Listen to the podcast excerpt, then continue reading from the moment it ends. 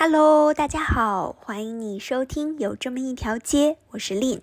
那这是一档希望可以通过空中的平台来和你交个朋友，随意聊聊生活的栏目。把大大的生活做成一条小小的街，总有一些街上的人和事儿，值得让我们花时间来好好的聊一聊。那上周呢，我和九段奇谈的主播梦琪，我们在录节目的时候啊，我们其实有讲到一本我最近在看的书，嗯，这本书的名字呢叫做《贪婪的多巴胺》。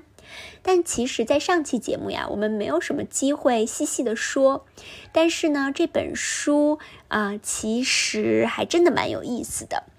它是我怎么发现的呢？我就是在四月有一天下午吧，就觉得哎蛮无聊的，然后其实就随意的在那个微信读书的 app 里面翻，然后就翻到了这本书，然后啊，我就花了一下午的时间，一口气儿就把它读完了。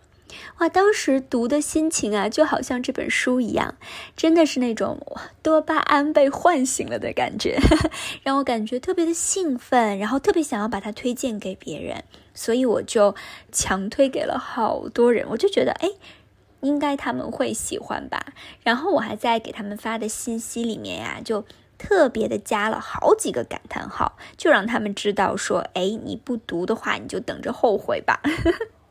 那这是一种什么样的感觉呢？嗯，就好像是，比如说你跟一个陌生人见面吧，然后呢，他就开始介绍自己，哎，介绍介绍的时候，你就发现，哇，他的每一个观点真的和你的脑回路都是一样的，哎。然后他就开始介绍说：“哎呀，我平时喜欢干这个干这个。”然后你就忍不住的会点头说：“哎呀，对对对，我真的懂你，我就是这个样子，我就是喜欢做这样的事情。”是不是有一种就是哎，如果你遇到了这样的一个人，那我估计你们会成为很好的朋友吧？嗯，就是这种一见如故的感觉。那这种感觉呢，就是我看这本书的时候的心情喽。他呢，帮助我。把我自己所有现在大脑的思维活动啊，还有我平时的习惯啊、行动啊，都变得哇合理化，就是会觉得一边看一边会想说，哎，怪不得我会这么想哦，难怪我会做这样的举动，哎，不是我的问题哦，就是因为我就是这样子的一个人。那我在想啊，哎，这种感觉也许就是为什么前一阵子这种人格测试啊、性格测试特别火的原因吧。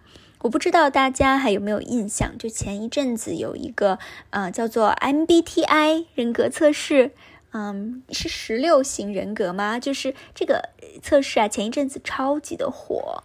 然后呢，每一个人都好像看似对自己这个。八个字母的排列组合就非常的骄傲，火到什么程度？就是好像有一个综艺节目嘛，还专门就是根据不同人的这种性格的特质，然后编了这样的一期综艺节目。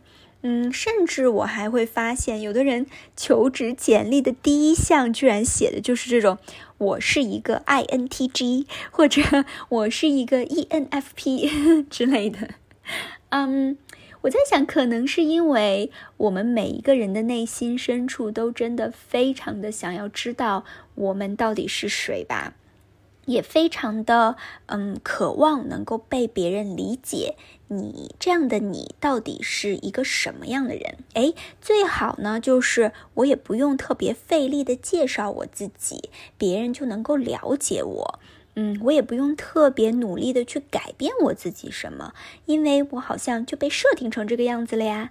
啊，那如果说有人去细究说，哎，你到底是为什么是这个样子？你到底是一个什么样的人？你就可以直接告诉他们说，哎，麻烦去查查 MBTI 里面某某某个人格的定义，回头你再过来跟我聊天啊，就省了很多事情啊，对不对？那我们再回到《贪婪的多巴胺》这本书。嗯，那其实它呀，并不是一本人格测试的书。嗯，如果你非要给它定义一下的话，我觉得它更像是一本儿，嗯，生物化学，或者是一本浅哲学书。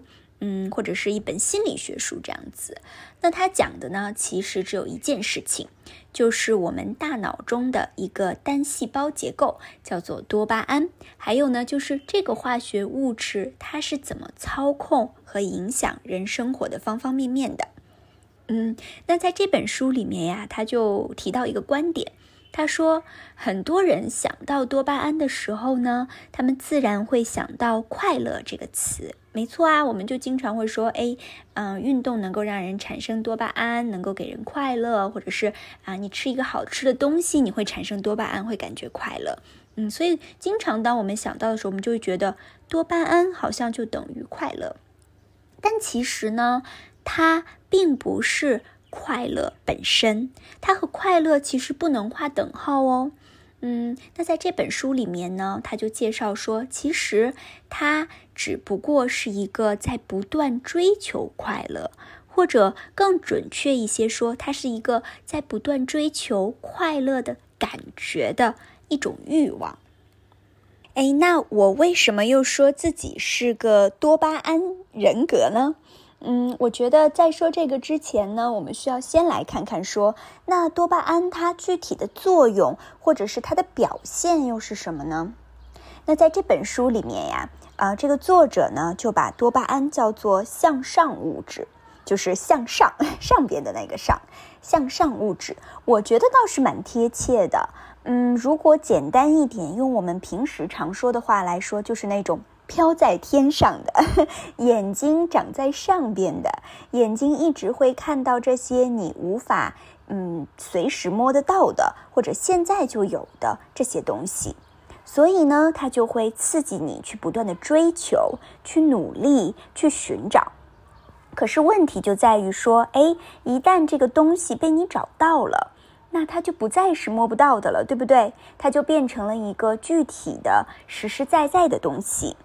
那这时候呢，这个物质就超过了这个多巴胺的管辖范围了，它就进入到了另一个物质的管辖范围。那作者呢，就把这个叫做向下物质，就是和向上相反的。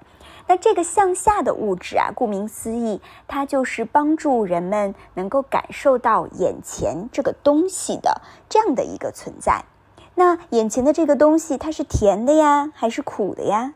它给你带来的是快乐呢，还是痛苦呢？你到底是喜欢还是不喜欢这个东西？或者是面对这样的一件事情，你的决定是什么？你决定要战斗到底呢，还是要转身逃跑？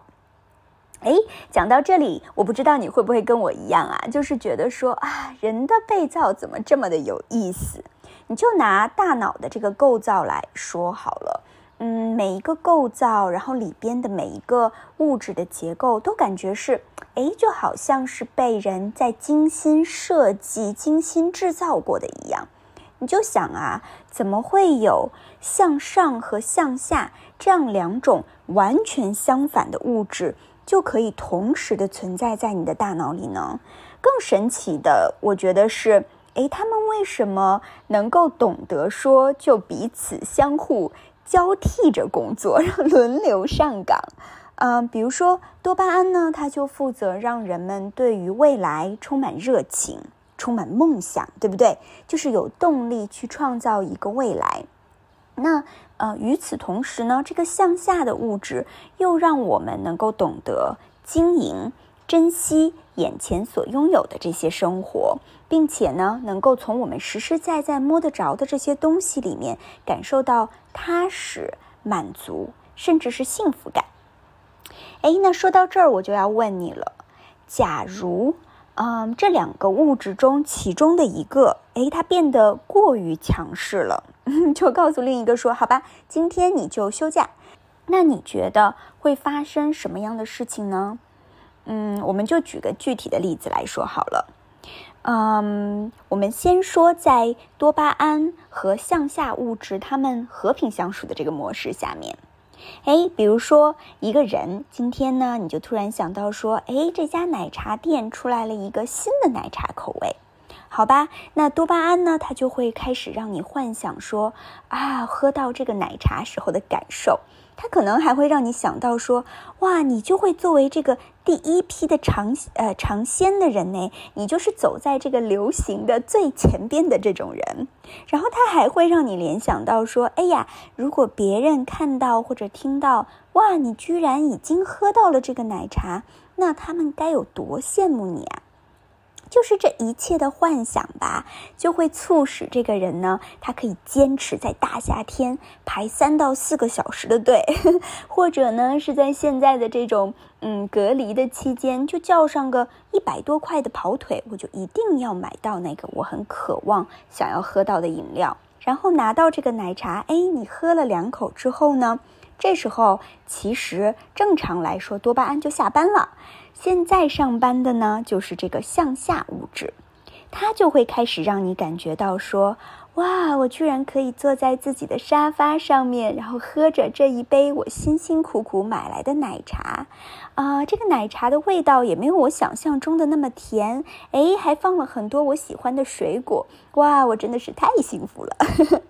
好，那这是正常的情况。那如果说你是一个哎被多巴胺完全统治的人，那又会怎么样呢？同样，嗯，在最起初的时候，这个多巴胺它还是会给你带来嗯同样的幻想，就可以让你为了这杯奶茶叫上一百多块的跑腿啊，或者是在大夏天排了三到四个小时的队，哇，终于拿到了这杯奶茶，喝了两口。可是呢，哎，不好意思，今天向下物质不工作，那多巴胺呢就会继续的让你想到说，哎，等一等，这杯奶茶应该配一个蛋糕才算是绝配呀，我居然没有买到那个蛋糕，然后你就会开始畅想说，哇，这个蛋糕，嗯，和这个奶茶搭配在一起的口感该是多么的完美啊！哇，如果我拍照的时候有一个蛋糕摆在旁边，那才是最好的效果。这个时候呢，其实你已经不那么关心说你是不是喜欢这个奶茶的口味了，对不对？你也不会觉得，哎，它到底放了什么？它到底有没有我想象中的那么甜？甚至呢，嗯，如果再过分一点，你会觉得，哎，这杯我辛辛苦苦得来的奶茶其实没有那么好了，因为你现在满脑子想的呢都是，哎呀，我要怎么才能够拿得到，才能够买得到那个蛋糕？这个呢，就是被多巴胺（画引号的）统治下面的人，他生活中的一个小例子吧。嗯，其实我觉得呀，没有真正所谓的什么多巴胺人格。你们看，就是现在的这个市面上也没有人说你是多巴胺人格吧？因为在每个人的大脑里面呢，都有这两个物质在来回的作用，所以它可以帮助我们既享受这种渴望未来的刺激、激动，又能够享受得到我拥有当下的这种满足感。但是呢，我相信我们每一个人都知道或者认识一些人，的确有一些人他天生就会比另一些人更喜欢这种未知带来的刺激、激动，还有我为之努力的这种兴奋感。可能呢，他们会成为探险家，或者成为一个发明新东西的人、创造新规则的人。也有可能呢，他们会成为那种对什么东西就疯狂上瘾的人。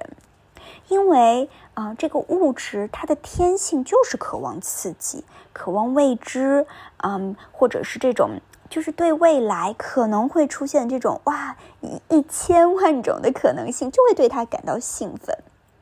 但是问题就是，一旦呢这种神秘感慢慢的转变为了现实，然后又慢慢的变成了一种他开始熟悉的日常的时候。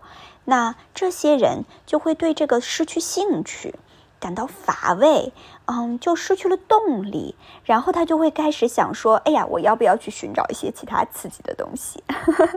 嗯，其实这个发现呢，并不是说我从这本书看过来的，而是我觉得自己吧，这么多年来对自己的观察和发现，因为真的我就是这样的一个人。嗯，我觉得熟悉我一些的人，可能就会有一些评价说：“哎，这个人就是不接地气。”嗯，那没有人比你自己的父母更了解你了，对不对？我觉得我的父母可能会更直接一些吧。那他们就会很不客气的告诉我说：“你就是一个活在未来的人。”那其实据说呢，有这种很明显的性格特质的人，嗯，他们大约占了这个世界上面五分之一的人口哦。其实人还是蛮多的呢。嗯，那这些人呢，他们就喜欢追求新的东西，但是呢，嗯，就是不太能够忍耐无聊。嗯，说白了呢，就是喜新厌旧。哎，那听到这里呀，可能很多人都会在想说，那这样的性格不好吗？嗯，其实很长一段时间呢，我对自己的性格也是。怎么说呢？非常的骄傲吧，嗯，因为我就会觉得，哎，脑子里面时不时的会跳出这些兴奋的想法呀，啊，然后就会让我觉得非常的开心，然后很想要去做，嗯，或者呢，就是会一直很想要去啊更多或者更远的地方去看看。嗯，就因为这样的冲动吧，就好多次都会让我，嗯，有这种勇气，就一个人去到那些从来都没有去过的地方或者国家。那现在想想看，其实有好多次还真的是蛮冒险的。嗯，所以说呢，这种有冒险的精神，喜欢与众不同，这些东西就是我特别希望给自己能够贴的标签儿，或者说呢，嗯，我也很喜欢别人这样来描述我。哎，那说到这儿的话，就感觉嗯，要需要有一个但是了。但是，就是一个很显而易见的道理啊。如果说多巴胺真的是一个那么完美的物质，那为什么上天就非要再创造一个跟它完全相反的向下物质来和它交替呢？那说实话呀，我觉得在现在的这个时代里面，嗯，不管你是不是一个就天生多巴胺比较强势的人，嗯，我觉得大家都能够体会得到这种就是对啊被互联网和手机不断刺激的感觉吧。哎，就比如说有一天呢，你发现了一个看起来很不错的电影。然后你就很兴奋呐，你就把它打开，然后你就期待说：“哎呀，它会给你带来什么样的惊喜？有没有什么难以预测的结局呀？到底到最后谁是那个坏人，谁才是那个幕后黑手呢？”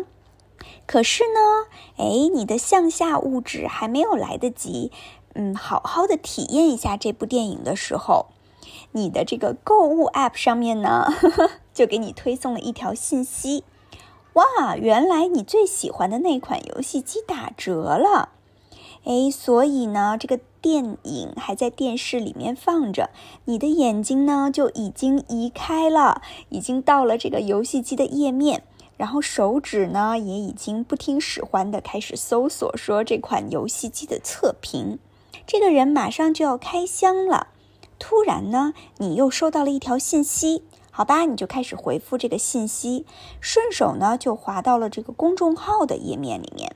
哎，这篇怎么冲咖啡才不会辜负你的咖啡豆的文章看起来好有意思哦，所以你就点进去读。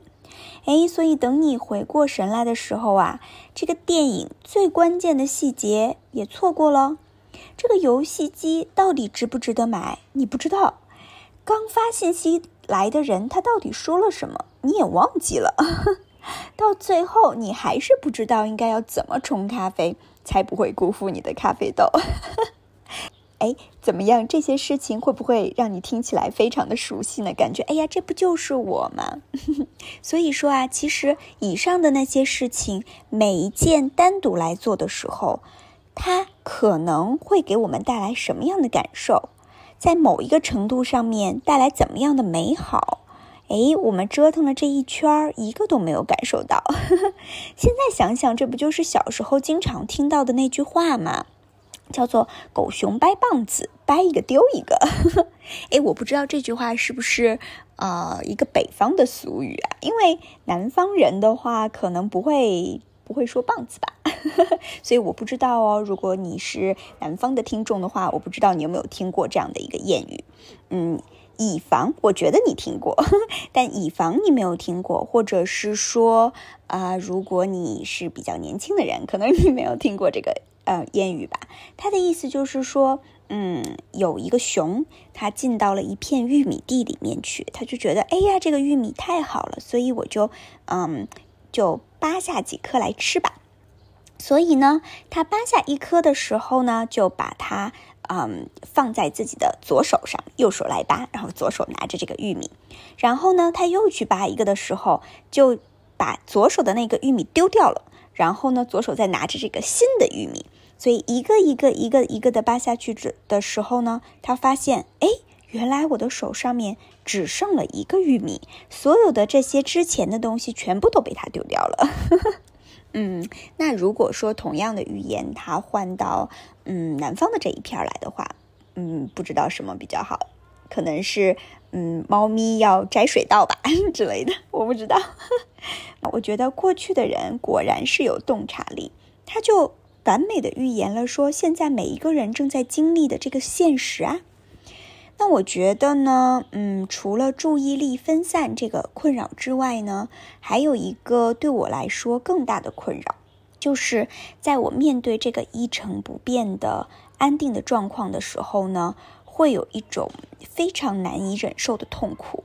有的时候我经常 开玩笑说自己是一个没事儿找事儿做的人，的确是这个样子。因为我觉得呀，只有当有新鲜的东西在做的时候。才能够让我感受得到存在的意义。如果有一段时间呢，我都是在做非常 routine 的，就是很重复的这些内容的时候，我就会有一种自己生病了的感觉。嗯，然后时间一长，我其实渐渐的发现，嗯，多巴胺这个物质它过于强势，另一面代表的就是我的这个当下物质过于的薄弱了。也就是说，我并不懂得应该要怎么经营当下。其实“经营”这个词，它包括了很多，对不对？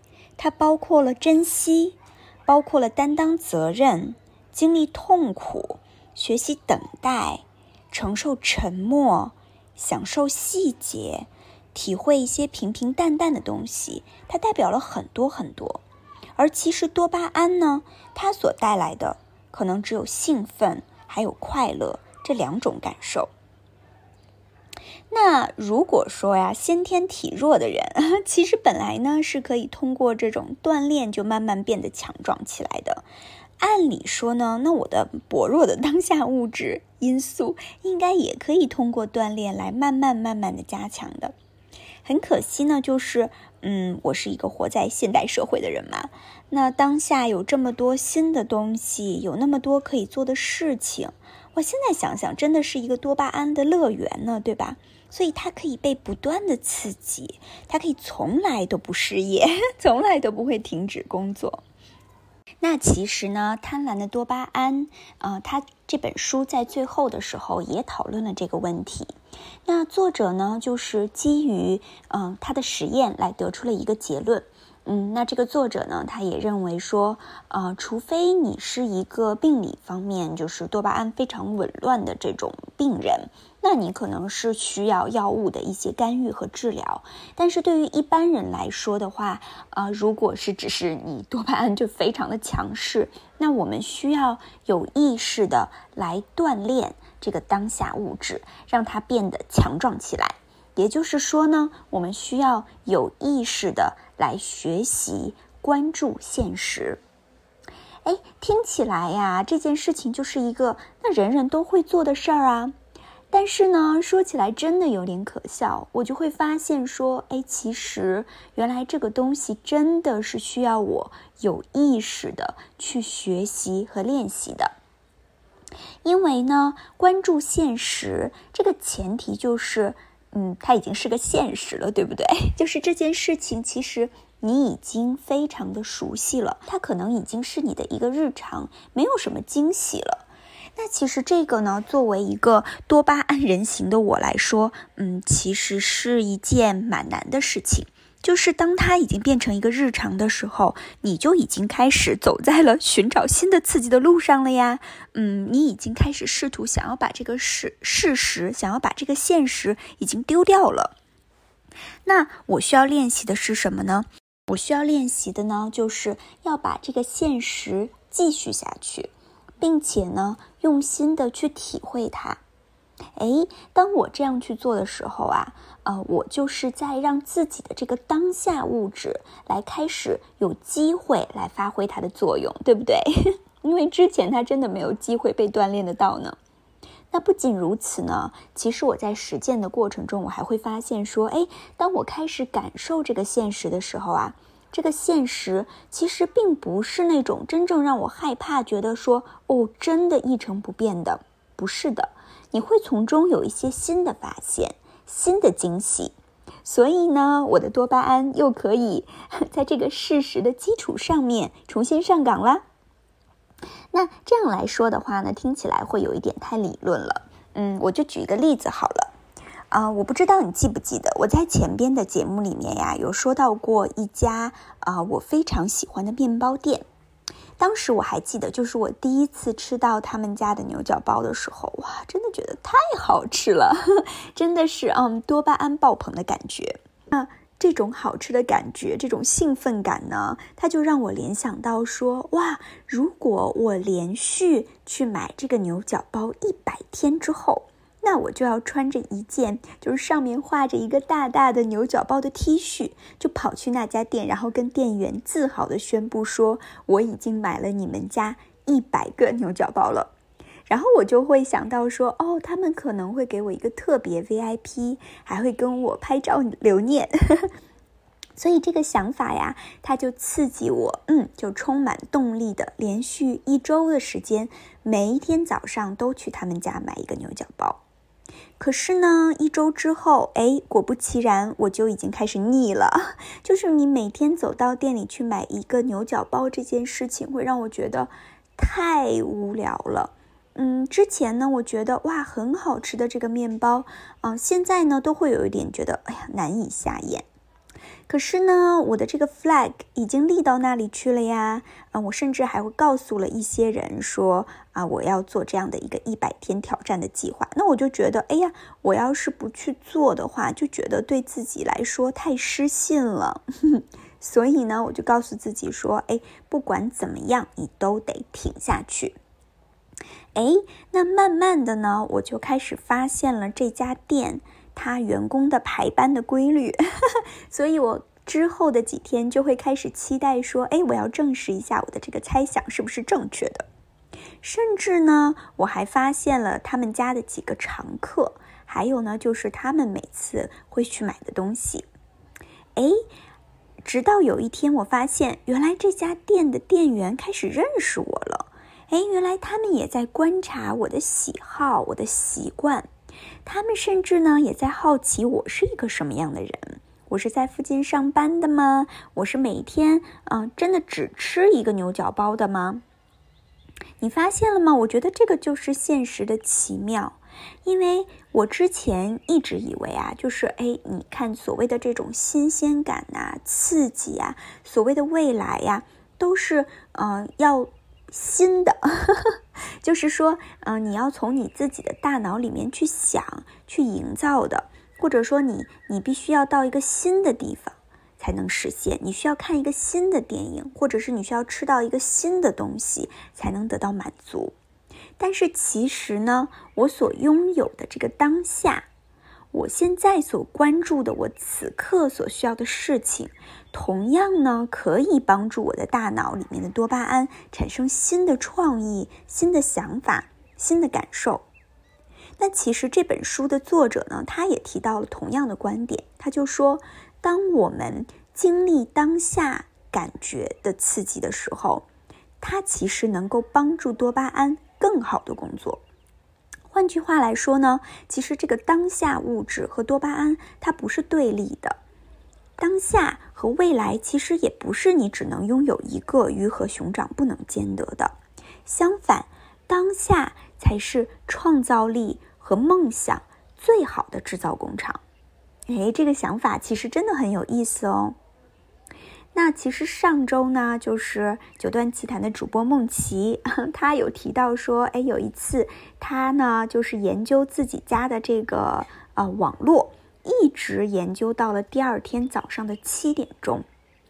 当时呢，他就有说到说，哎呀，那一天他工作到凌晨七点钟的时候，感觉到的那种兴奋感。甚至呢，其实他上周在说到这件事儿的时候，你也能够听出来，嗯，他那时候感觉到了多么的幸福。其实呢，贪婪的多巴胺这个作者他也举到了一个类似的例子，就是说，嗯，当下物质和多巴胺在完美协作的时候，人们会感觉到非常非常的幸福。嗯，他把人们的这个举动呢叫做非凡的创造力。哇，感觉很厉害吧？你感觉你只是在研究了一下家里的网络，原来你在做的是非凡的创造力。嗯，作者说，当我们在做这些呃活动的时候呢，它不需要智能手机，甚至是不需要互联网。你就比如说，呃，梦琪的这个例子好了，他研究的基础就是必须要先把网断掉，对不对？那这样的活动，它唯一需要的呢是大脑和双手来共同的创造。那我们的想象力构思了整个的项目，制造出了一套具体的执行计划，然后呢，我们需要用我们的手让它成为现实。再回到现在的这个社会吧。嗯，真的每一天呢，就是让我们的多巴胺被刺激、被满足的太容易了。的确，我们不太需要关注，说我当下现在在干嘛，我当下现在在做什么，我都可以每一天通过各种各样不同的渠道，让我们得到刺激、激动、兴奋，甚至是加引号的快乐的这种感觉。但是呢，这些东西它不能给我们的有一个。就是幸福。其实说到幸福这个词，我觉得，哎呀，它本身其实就特别的哲学或者特别宗教的一个概念。虽然说呀，很多人他把快乐呀、激动啊、刺激就等同于幸福，但是我觉得幸福其实包括了很多东西。嗯，它包括这种你每一天，嗯，平平淡淡的早上七点，晚上晚上。六七点的上班和下班，但是呢，在这个同时，你又知道说，哎呀，我今天的工作能够为我的家人提供他们所居住的地方，还有我们今天桌上吃的这些饭菜。当你想到这个的时候，其实这是一种幸福，对吗？或者说，嗯，比如说那天梦琪他说到的，在自己家里面折腾家里面的网，然后就把这个呃整个的机器都搞宕机了。